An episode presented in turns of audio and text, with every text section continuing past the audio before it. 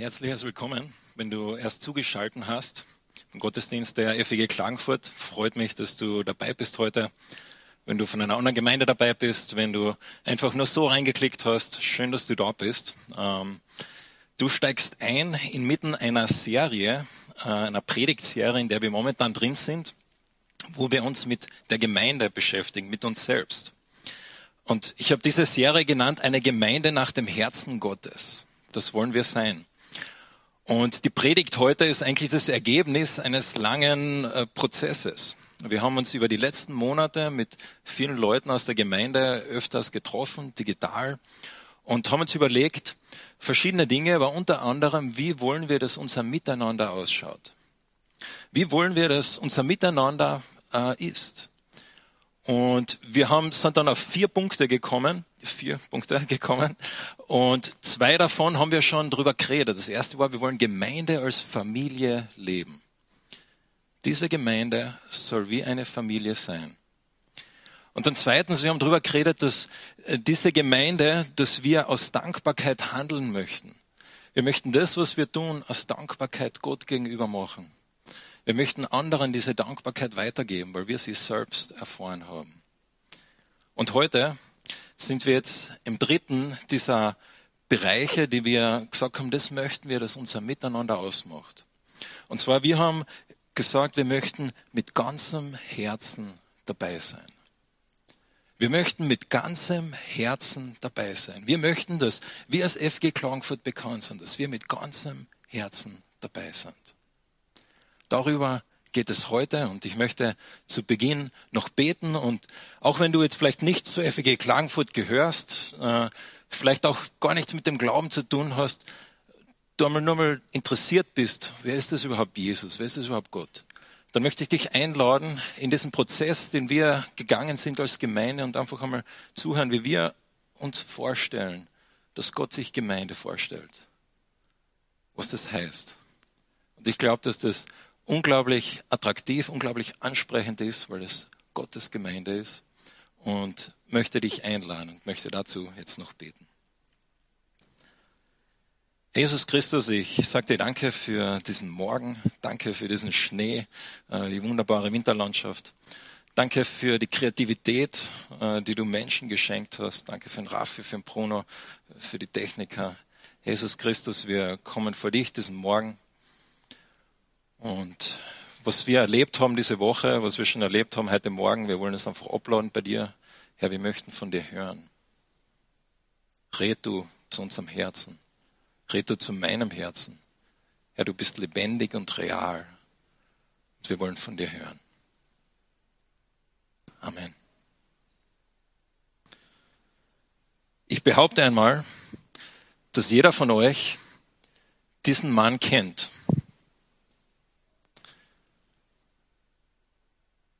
Dieser Mann, Arnold Schwarzenegger, äh, ist eigentlich ein Wunder, der Typ.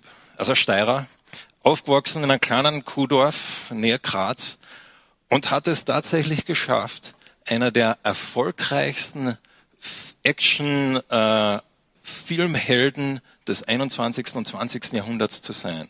Er hat es tatsächlich geschafft, der Gouverneur von Kalifornien zu werden. Er hat es geschafft, dass er, ich glaube, siebenmal die, äh, diesen Olympiabewerb gewonnen hat mit äh, seinem Körperstatur. Und heutzutage, ich behaupte einmal, in der westlichen Welt kennt jeder diesen Namen, Arnold Schwarzenegger. Vielleicht hast du schon mal einzelne Videos gesehen, wo er motivierend Leute ermutigt und er sagt, okay, tu es einfach, mach's einfach. Und er ist ein sehr selbstmotivierter Mensch, wenn man ihn so ein bisschen beobachtet und zuschaut. Und Menschen haben schon viel über ihn gesagt, lustig gemacht über seinen Dialekt, der lustig ist. Äh, sie haben seine Politik bemängelt, die manchmal vielleicht fragwürdig war, aber ich habe noch keinen gehört, der ihm vorgeworfen hat, der Arnold, das ist so ein Halbherziger. Das ist so einer, der, der, so ein Laschen halt, ne? Der, der tut nicht recht, gell?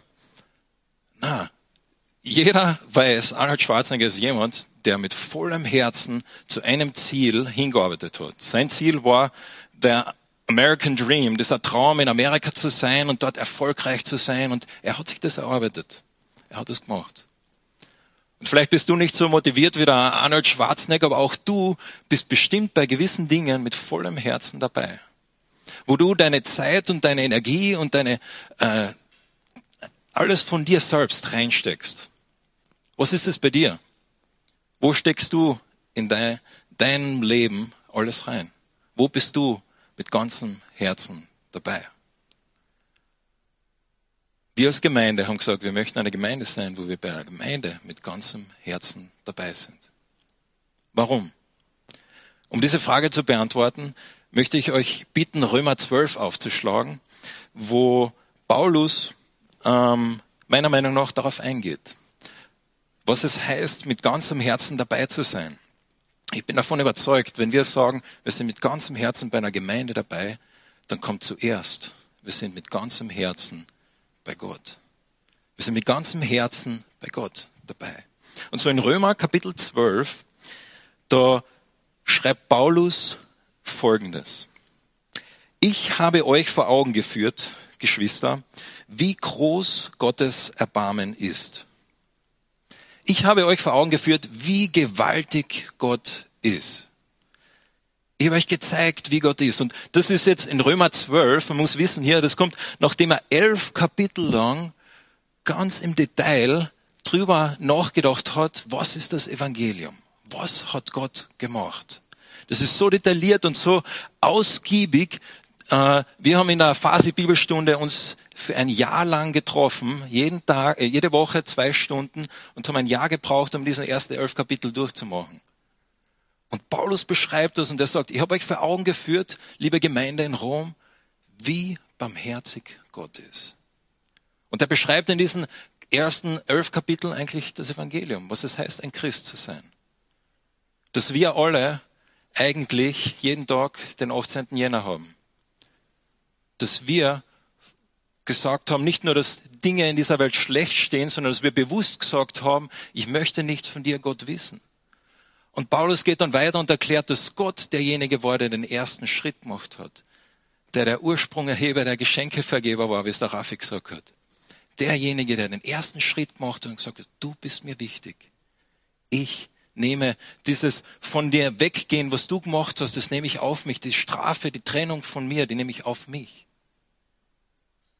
Und dann beschreibt er, was es heißt, mit Jesus zu leben, mit Gott zu leben. Das macht er elf Kapitel lang im Detail. Und dann sagt er, ich habe euch vor Augen geführt, ich habe euch gezeigt. Und man muss jetzt fast noch ein paar Verse vorher lesen, wie es ihm nach diesen elf Kapiteln gegangen ist. Im Kapitel 11, Vers 33 sagt er, da, ich stelle es mir richtig so vor, wie er gerade das diktiert, diesen Brief, und auf einmal überkommt es ihn. Und er ist einfach hin und weg. Und da sagt er, wie unerschöpflich ist Gottes Reichtum wie tief ist seine Weisheit? Wie unermesslich sein Wissen? Wie unergründlich sind seine Entscheidungen? Wie unerforschlich seine Wege? Hat jemals ein Mensch die Gedanken des Herrn ergründet? Ist je einer sein Berater gewesen? Wer hat Gott jemals etwas gegeben, sodass Gott es ihm zurückerstatten müsste? Gott ist es, von dem alles kommt, durch den alles besteht und in dem alles sein Ziel hat. Ihm gebührt die Ehre für immer und ewig. Amen. Spürst du, wie der Paulus einfach hin und weg ist? Er sagt, Gott, das hast du gemacht. Ich bin dir so wichtig. Ich habe euch vor Augen geführt, wie groß Gottes Erbarmen ist. Und dann die Formulierung in dieser Übersetzung finde ich so spannend. Da heißt es, die einzig angemessene Antwort darauf ist die, dass ihr euch mit eurem ganzen Leben Gott zur Verfügung stellt. Nach zwölf Kapiteln Theologie schreibt Paulus, die einzig angemessene Antwort darauf ist, dass du mit deinem ganzen Leben dich ihm zur Verfügung stellst.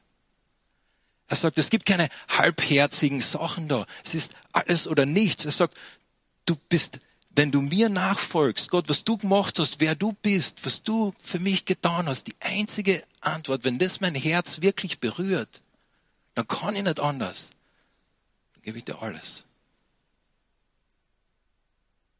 Ich sage, wenn das dein Herz berührt, dann geht es gar nicht anders. Gott hat den ersten Schritt gemacht. Und man könnte diese Übersetzung, die da recht frei übersetzt werden ist, die einzig ähm, angemessene Antwort. Man könnte das ein bisschen wörtlicher auch übersetzen, wo er sagt, ich ermahne euch. Oder gleiche Wort kann auch übersetzt werden, ich, ich ermutige euch. Oder noch besser denke ich, ich flehe euch an. Paulus sagt nicht, ja, ihr solltet äh, äh, leben jetzt wirklich äh, ja, voll und ganz leben. Er sagt, ich flehe dich an. Lass es dein Herz berühren. Die einzig angemessene Antwort ist, dass du dein ganzes Leben Gott zur Verfügung stellst. Und das Wichtige, und das möchte ich ganz klar sagen, ist, dass, dass Paulus hier nicht davon redet, dass man sich irgendetwas bei Gott erarbeitet, sondern es kommt als Antwort, als Dankeschön. Und so, das hat ganz viel mit dem Wert von auch letztes Mal zu tun. Wir handeln aus Dankbarkeit. Der ist einfach in Staunen. Es gibt eine, eine Illustration, die von einem äh, recht bekannten äh, Prediger in Amerika mal verwendet worden ist vor 20 Jahren. Und die gibt es Bücher über die, die hat eine Predigt gemacht, sieben Minuten hat er über ein Beispiel geredet und da werden Bücher drüber geschrieben, weil das die wirklich eine ganze Generation so bewegt hat. Das war der John Piper. Und der John Piper hat in dieser riesigen Konferenz vor, weiß nicht wie viel, zigtausend Jugendlichen, hat er ein Beispiel genannt. Und hat er gesagt, in meiner, hat er erzählt, aus seiner Gemeinde, wo kürzlich zwei Missionare ins Ausland gegangen sind. Und diese Missionare haben ihr Leben verloren. Sie wurden getötet, relativ jung, haben ihr Leben hingegeben für Gott. Und er hat dann die, die Jugendlichen gefragt, ist das eine Tragödie? Ist das eine Tragödie, dass diese zwei jungen Menschen, die ihr Leben Gott gegeben haben, es verloren haben? Sie haben gesagt, natürlich, nein, ist nicht. Sie haben die richtige Antwort gewusst. Für die Welt war es natürlich eine Tragödie, aber John Piper hat dann Folgendes gesagt. Ich sage euch, was eine Tragödie ist und wie sie ihr Leben vergeuden können oder wie ihr euer Leben vergeuden könnt. Denkt an folgende Geschichte und dann liest er eine Geschichte aus der Zeitung. Du heißt, vor fünf Jahren schied ein Ehepaar aus dem Nordosten der USA frühzeitig aus dem Arbeitsleben aus. Er war 59 und sie war 51. Heute lebten sie in Punta Goga in Florida, wo sie mit ihrer neun Meter langen Yacht in See stechen. Jeden Tag. Sie spielen Softball und sie sammeln Muscheln. Stellen Sie sich vor, wie die beiden einst im Gericht vor Jesus stehen werden. Schau, Herr Jesus, hier sind meine Muscheln. Schau, Herr Jesus, hier ist meine Muschelsammlung. Das ist eine Tragödie.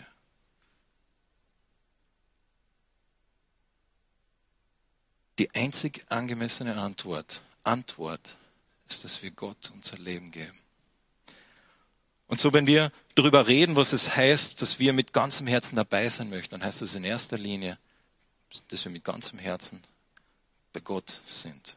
Unser ganzes Herz Gott gegeben haben. Und der Paulus beschreibt es noch einmal in einer ähnlichen Art und Weise. Er sagt, ähm, stellt euch ihm, ähm, also mit dem ganzen Leben Gott zur Verfügung stellt und euch ihm als ein lebendiges und heiliges Opfer darbringt, an dem er Freude hat. Ein Opfer. Er sagt, dein Leben ist wie ein Opfer. Es ist jetzt leider so, dass bei uns in Klagenfurt relativ wenig äh, geopfert wird am neuen Platz. Aber damals hat jeder mit diesen Begriffen was anfangen können, weil das war sowohl bei den Juden als auch bei den Heiden etwas was passiert worden ist. Wo Opfer dargebracht worden sind, Gott oder den Göttern. Was heißt das jetzt, wenn Paulus sagt, dein Leben soll ein heiliges und ein lebendiges Opfer sein? Ja, heilig heißt zum einen, dass dein Leben abgesondert ist, dass Gott dich rausgenommen hat und gesagt hat, mit deinem Leben möchte ich etwas machen herausgenommen. Vielleicht erinnert ihr euch, vor ein paar Monaten habe ich eine Predigt gemacht, wo ich einen Zeitungsartikel ausgeschnitten habe und gesagt habe, dieser ausgeschnittene Zeitungsartikel ist heilig. Er ist abgesondert, herausgenommen. Paulus sagt, das bist du. Und du bist nicht nur heilig, sondern du bist auch ein lebendiges Opfer. Nicht ein Opfer, das äh, einmal geopfert wird, sondern das lebt. Du lebst, nun Und er sagt, ein lebendiges Opfer das ständig dargebracht wird Gott gegenüber. Ein Opfer, das ist etwas, was man in unserem Sprachgebrauch schon noch verwendet, ein Opfer bringen. Etwas, was uns etwas kostet. Das war auch in der jüdischen und, und äh, römischen Kultur so. Ein Opfer war etwas äh, Kostspieliges. Das hat dich etwas gekostet. Das Geld hättest du für was anderes verwenden können. Aber du hast dich entschieden, das zu machen.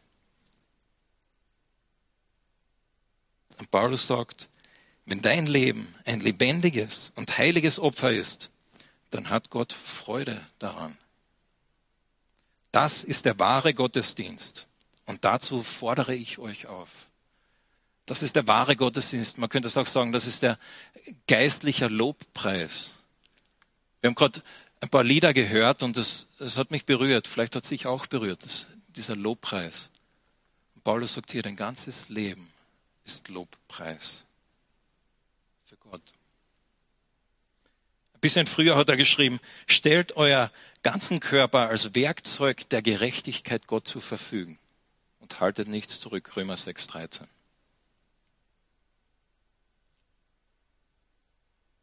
Spurgeon war einer der bekanntesten Prediger ähm, seiner Zeit und überhaupt. Und er schreibt Folgendes. An dem Tag, als ich mich dem Herrn Jesus übergab, da gab ich ihm meinen Le mein Leib, meine Seele und meinen Geist. Ich gab ihm damals alles, was ich habe und haben werde, für alle Zeit und Ewigkeiten. Ich gab ihm all meine Kraft, meine Fähigkeiten, meine Augen, meine Ohren, meine Glieder, meine Gefühle, mein Urteilsvermögen und mein ganzes Menschsein und was auch immer daraus einmal entspringen mag. Betty Stam, äh, war eine Bibelschülerin im Moody Bible Institute, die später Missionarin geworden ist, sie hat in ihrer Bibel am Anfang reingeschrieben Folgendes.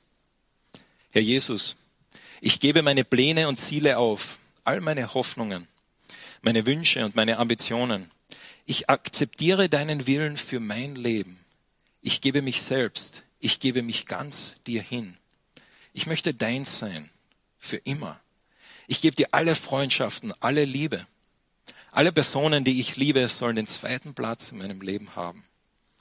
Bewerkstellige deinen Willen in meinem Leben, ganz egal zu welchem Preis. Jetzt und für immer. Für mich ist Leben Christus.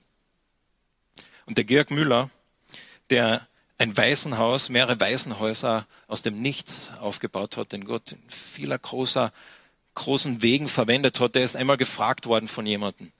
Georg Müller, wie kann das sein, dass Gott dich so verwendet hat? Was ist, was ist das Geheimnis dazu? Der Georg Müller hat ein paar Momente nachgedacht und dann hat er gesagt, weißt du, vor einigen Jahren, da ist ein Tag gekommen. Und an diesem Tag ist Georg Müller gestorben. Als ich ein junger Mann war, hatte ich viele Pläne. Aber dann ist der Tag gekommen, wo diese Pläne gestorben sind.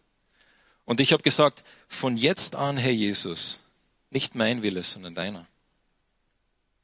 Und von diesem Tag an hat der Herr begonnen in meinem Leben zu wirken.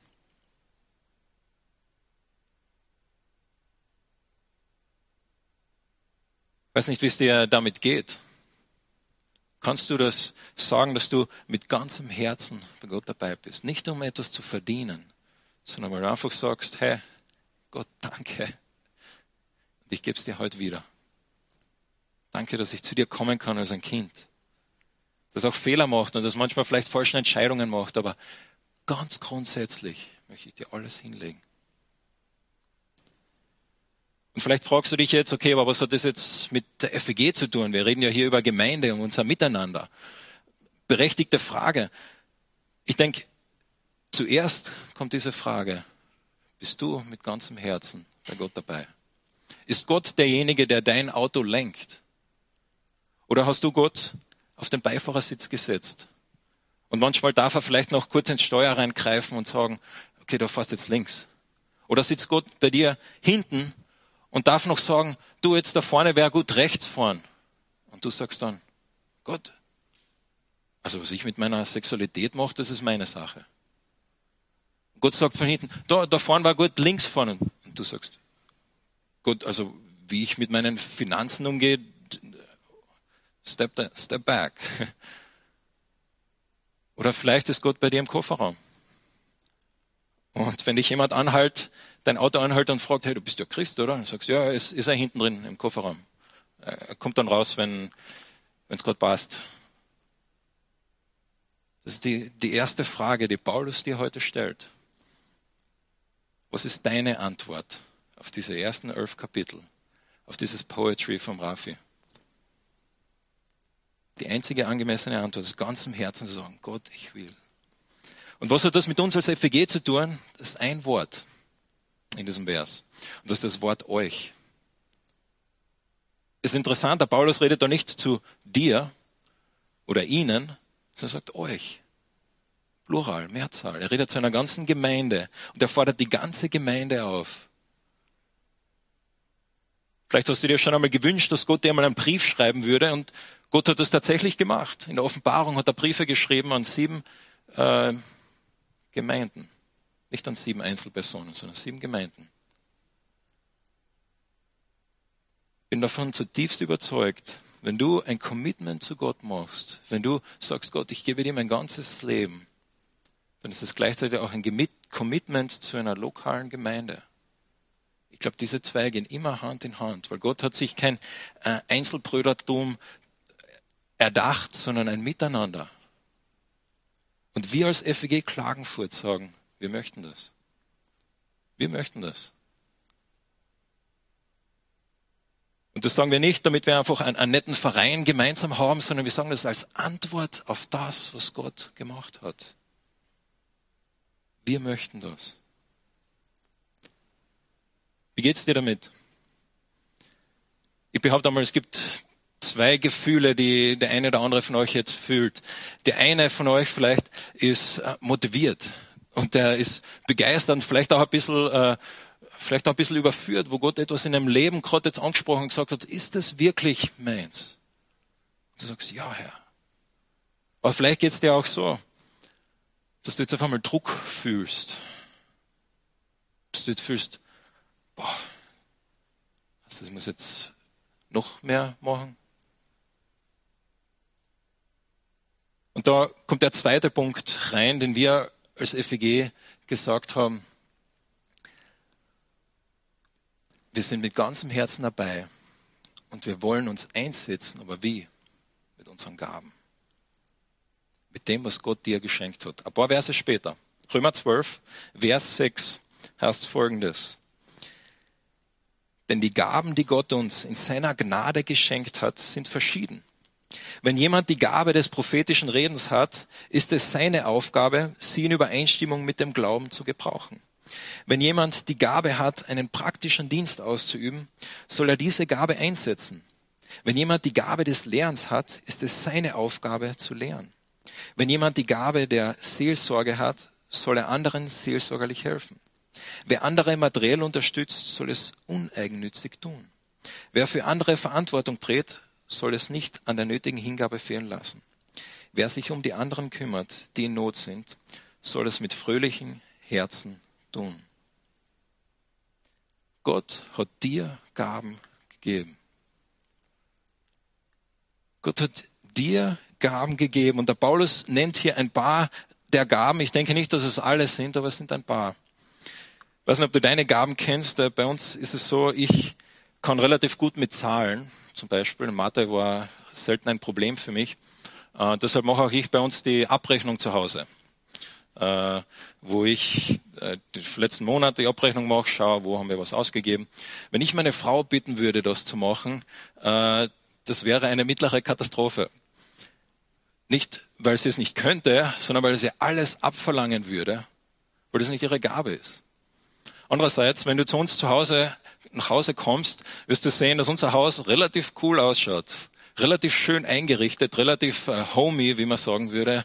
Äh, das hat sie gemacht. Das ist ihre Gabe. Und jeder, der kommt, der sagt, boah, was hast du noch geändert? Und boah, das schaut cool aus. Wenn ich das machen würde, dann äh, hm, würde ein Stern auf die Wand hängen oder so. Ist, ist nicht meine Gabe. Da bin ich nicht begabt. Aber so sind ich und meine Frau verschieden und so ist es gleich in der Gemeinde. Gott hat verschiedene Personen zusammengestellt mit verschiedenen Begabungen. Was ist deine? Was hat Gott dir gegeben? Und das Spannende ist, wenn wir über unsere Gaben anfangen nachzudenken, dann sagt die Bibel, dass Gott dir diese Gabe nicht für dich gegeben hat. Ja, du hast mich richtig verstanden. Gott hat diese Gabe nicht dir für dich gegeben. In 1. Petrus 4, Vers 10 heißt es, jeder soll den anderen mit der Gabe dienen, die er von Gott bekommen hat. Wenn ihr das tut, erweist er euch als gute Verwalter der Gnade, die Gott uns in so vielfältiger, vielfältiger Weise schenkt. Jeder soll diese Gabe nehmen und den anderen dienen. Das meinen wir, wenn wir sagen als FEG Klagenfurt, wir sind mit ganzem Herzen dabei. Das heißt nicht, dass wir uns komplett äh, opferlangen. Das heißt nicht, dass wir äh, uns so äh, verausgaben, dass wir mit 40 komplett fertig sind, sondern wir sagen, ich habe da eine Gabe. Die setze ich ein. Die habe ich von Gott bekommen. Und dann sagt er, du bist ein Verwalter dieser Gabe. Gott hat dir das gegeben wie einem Verwalter von einem Haus und gesagt, da, das darfst du jetzt verwalten. Was machst du damit? Ein Geschenk, das Gott möchte, dass du verwendest und das bringt dann Ehre zu Gott. Ich darf das erleben. Ich arbeite ganz intensiv mit dem Ältestenkreis zusammen und äh, ich kann euch sagen, da, wir sind fünf verschiedene Personen. verschiedene Hintergründe, verschiedene Geschichten, verschiedenes Alter. Ähm, und wir ergänzen einander. Manchmal ist es äh, sehr spannend, manchmal gibt es Reibungspunkte, aber Gott hat uns verschiedene Personen zusammengestellt in diesem Team. Und gemeinsam können wir das einbringen, was wir einbringen können so möchte auch Gott dich ein, äh, verwenden in der, deiner Gemeinde, ob das die FEG ist oder eine andere. Zwei meiner Lieblingspersonen in der Bibel, äh, die kennst du wahrscheinlich nicht, aber das ist der Bezalel und der Oholiab. Also falls du Babynamen brauchst, der Bezalel und der Oholiab. Das sind zwei Personen, die Gott verwendet hat und die er ganz besonders begabt hat. Wisst ihr, um was zu tun? um seine Stiftshütte zu bauen. Hat zwei Personen genommen, nicht den Mose, nicht den Aaron, nicht die Miriam, diese großen Leiter, sondern er hat zwei Personen begabt für diese Aufgabe, weil er genau gewusst hat, wenn der Mose das bauen soll, dann wird das von vorne und hinten nichts. Aber der Bezalel und der Oholiab, das sind genau die richtigen Leute da. Oder vielleicht kennst du den, den Asaf oder Asaf, der einer der ersten Lobpreisleiter war. Der am, am, am äh, Königreich vom David Lobpreislieder gedichtet, gesungen, geleitet hat. Gott hat ihn da reingestellt in diese Position. Und das heißt nicht, dass wir unsere Dienste einfach nur pflichtmäßig erfüllen, sondern uns voll Freude dort einbringen können, wo wir begabt sind. Das gibt mir dann die Freiheit, auch Nein zu sagen. Vielleicht heißt es für dich, wenn du jetzt darüber nachdenkst, was Gott dir heute sagen möchte, dass das vielleicht heißt, bei gewissen Sachen Nein zu sagen. Das ist okay. Es ist okay, was zu probieren und dann zu sehen, nein, da hat Gott mich nicht begabt. Und es ist okay zu sagen, okay, das möchte ich ausprobieren und da möchte ich einmal schauen, hat Gott mich da begabt? Wo, wo ist deine Gabe? Und vielleicht weißt du, was deine Gabe ist und da möchte ich dich ermutigen, hey, geh doch auf jemanden anders hinzu und frage ihn, hey, weißt du, was deine Gabe ist? Ich bin vor zwei Tagen angerufen worden von einem guten Freund aus Amerika, und er war in einer Situation, wo er ganz grundsätzlich hat entscheiden müssen, wo geht es hin mit meinem Leben. Ich habe mit ihm schon sicher seit einem halben Jahr nicht mehr geredet. Und er hat mir geschrieben, hey Raffi, können wir telefonieren? Haben dann mit ihm telefoniert und er hat dann gesagt, Raffi, ich stehe vor dieser Entscheidung und du kennst mich. Wo siehst du meine Gaben? Was denkst du, was hat Gott mit mir vor? Vielleicht möchte Gott dich verwenden, dass du jemand anders das zusprichst. Ich war in Mathe immer gut, aber das war nicht immer so. In der Volksschule und Hauptschule war so mittelmäßig, bin so dahingeschwommen. Ich habe eigentlich nicht gedacht, dass ich in Mathe wirklich mich auskenne. Bis zu einer Nachhilfestunde in der ersten HTL Mössinger Straßen. Dort eine Mathelehrerin nur einen kurzen Satz gesagt. Sie hat gesagt, ah, der Fahrer, der kann ja rechnen. Bis heute erinnere ich mich dran. Das hat das komplett verändert und auf einmal habe ich, boah, ich, ich, stimmt, eigentlich kann ich das. Und dann die nächsten Jahre war ich jedes Mal Klassenbester in Mathe. Nur weil diese Lehrerin mir das gesagt hat, diesen einen Satz, den sie wahrscheinlich gar nicht mehr daran erinnert. Vielleicht möchte Gott dich verwenden, jemand anders zu sagen, hey, ich sehe da was in dir. Wir sind mit ganzem Herzen dabei, mit unseren Gaben.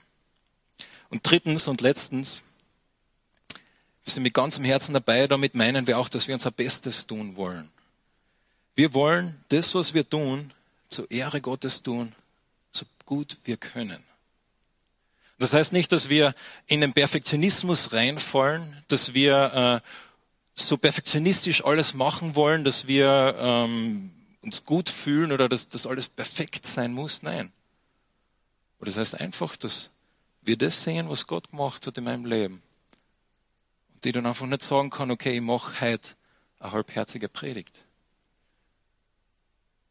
Ich möchte wie ein Kind, ein Kind, das ein Bild für den Papa malt, äh, und versucht, so schön es kann, malt das Bild für den Papa. So sind wir, so möchten wir sein, dass wir einfach unser Bestes tun mit dem, was Gott uns gegeben hat.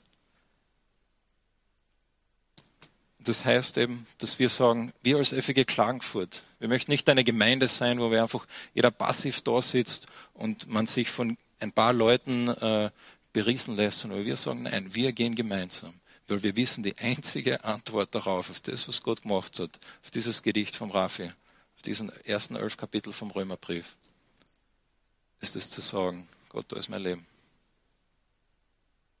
Und wir als FG Klangfurt, wir möchten sagen, nicht nur da ist mein Leben, sondern da ist unser Leben. Wir möchten gemeinsam gehen. Mich begeistert es.